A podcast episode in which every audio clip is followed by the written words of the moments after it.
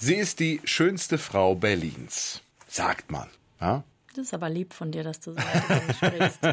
Und ihre Geschichte ist ein wahrer Archäologie-Krimi. Ah, okay, es geht nicht um mich. Die legendäre Nofretete. 100% Berlin. Ein Podcast von RBB 888. Zusammen mit dem Berlin-Portal Berlin, ich liebe dir. Hier sind Indiana Jones alias Jana Schmidt und Tim Koschwitz. Wir sprechen über die Mona Lisa aus dem alten Ägypten, die Nofretete. 49 Zentimeter ist sie hoch, eine blaue, helmartige Krone hat sie auf dem Kopf, thront bei uns im Ägyptischen Museum in Berlin. Aber wie war ihr abenteuerlicher Weg vom Wüstensand zu uns nach Berlin? Ihre Geschichte ist wirklich ein wahrer Archäologie-Krimi mit Verschwörungstheorien, reichen Unternehmern und Hitler kommt da sogar auch noch vor. Also wer war diese Frau? Die echte Nofretete kommt im heutigen Syrien zur Welt im 14. Jahrhundert vor Christus. Sie heiratet jung den Pharao Echnaton, so um die 15 war sie da wohl. Sie muss außergewöhnlich schön gewesen sein. Ihr Name heißt Die Schöne ist gekommen.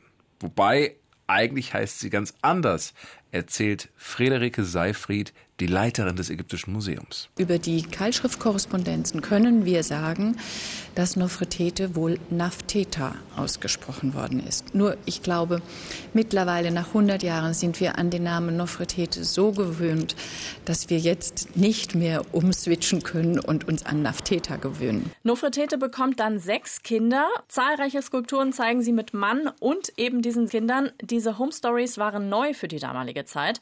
Etwa wie wenn Adelsfamilien Familien sich heute im Skiurlaub zum Familienfoto aufstellen. Das ist quasi eine Art bunte Königin, wenn Ja. man so möchte. Dann stirbt aber ihr Mann und was danach mit ihr passiert, bleibt im Dunkeln. Irgendwann stirbt auch sie und wird im Laufe der Jahrhunderte vergessen. Bis 1912. Da gräbt der Archäologe Ludwig Borchardt südöstlich von Kairo im Sand. Am 6. Dezember findet sein Team eine Skulptur. Borchardt ist sofort fasziniert. Beschreiben nützt nichts, ansehen, schreibt er in sein Grabungsprotokoll. Er will die Büste nach Berlin bringen, aber das ist gar nicht so einfach, denn von allen Funden bekommt das Land Ägypten die Hälfte. Borchardt macht also zwei Stapel, einen, in dem die Nofretete drin ist und einen, in dem unter anderem ein Altarbild ist. because Der französische Beamte nimmt den Stapel mit dem Altarbild. Warum? Darüber kursieren zahlreiche Mythen. Ein Verdacht, Borchardt hätte absichtlich gesagt, dass die Büste nur aus minderwertigem Gips ist und nur eine Prinzessin zeigt und nicht eine Königin.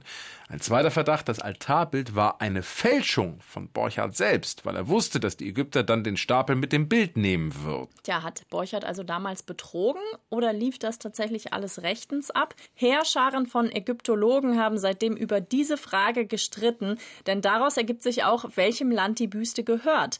Die deutsche Position fasst der Archäologe Wilfried Seipel ganz gut zusammen. Wir müssen einfach rechtliche Situationen nicht mit der Moral zu verbessern versuchen. Entweder es gibt ein Recht und das Recht ist hier auf der deutschen Seite, dann soll es dabei bleiben. Denken Sie, was heute in der Nachfolge der arabischen Revolution an Altertümern gefährdet ist. Und wir sind froh, dass viele Objekte eh, dort sind, wo sie sicher sind und das ist eben auch in Berlin. Fakt ist, die Nofretete kommt nach Berlin und landet in der Villa von James Simon, einem reichen Baumwollhändler.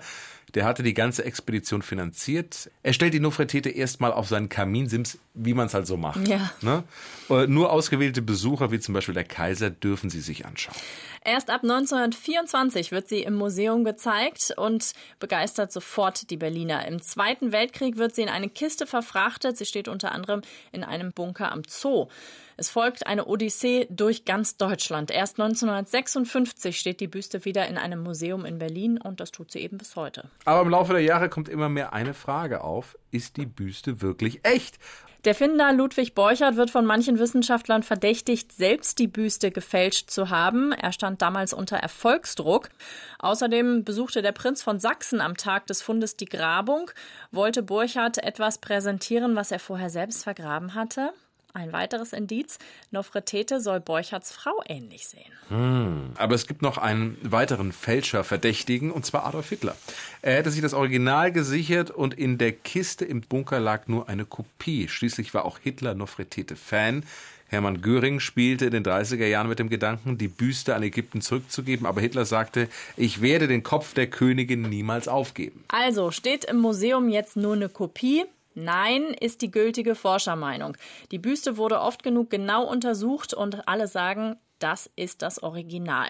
Oder wie die Leiterin des Ägyptischen Museums sagt, die Spekulationen zur Echtheit der Büste der Nofretete, die sind meines Erachtens so absurd, dass ich sie eigentlich gar nicht kommentieren möchte. Bleibt nur die letzte Frage. Warum fasziniert diese Frau so viele Menschen? Natürlich durch ihre Schönheit, durch ihr absolut symmetrisches Gesicht. Ja, und noch längst sind nicht alle Rätsel der Nofretete gelöst. Auch das macht ihre Faszination aus. Ich stand schon selbst vor ihr und sie hat auch einen einnehmenden Blick. Hat sie dich gefangen mit ein, ihrem Blick? Ein bisschen. Ja, doch. Doch, doch. 100% Berlin. Ein Podcast von RBB 888. Zusammen mit dem Berlin-Portal Berlin, ich liebe dir.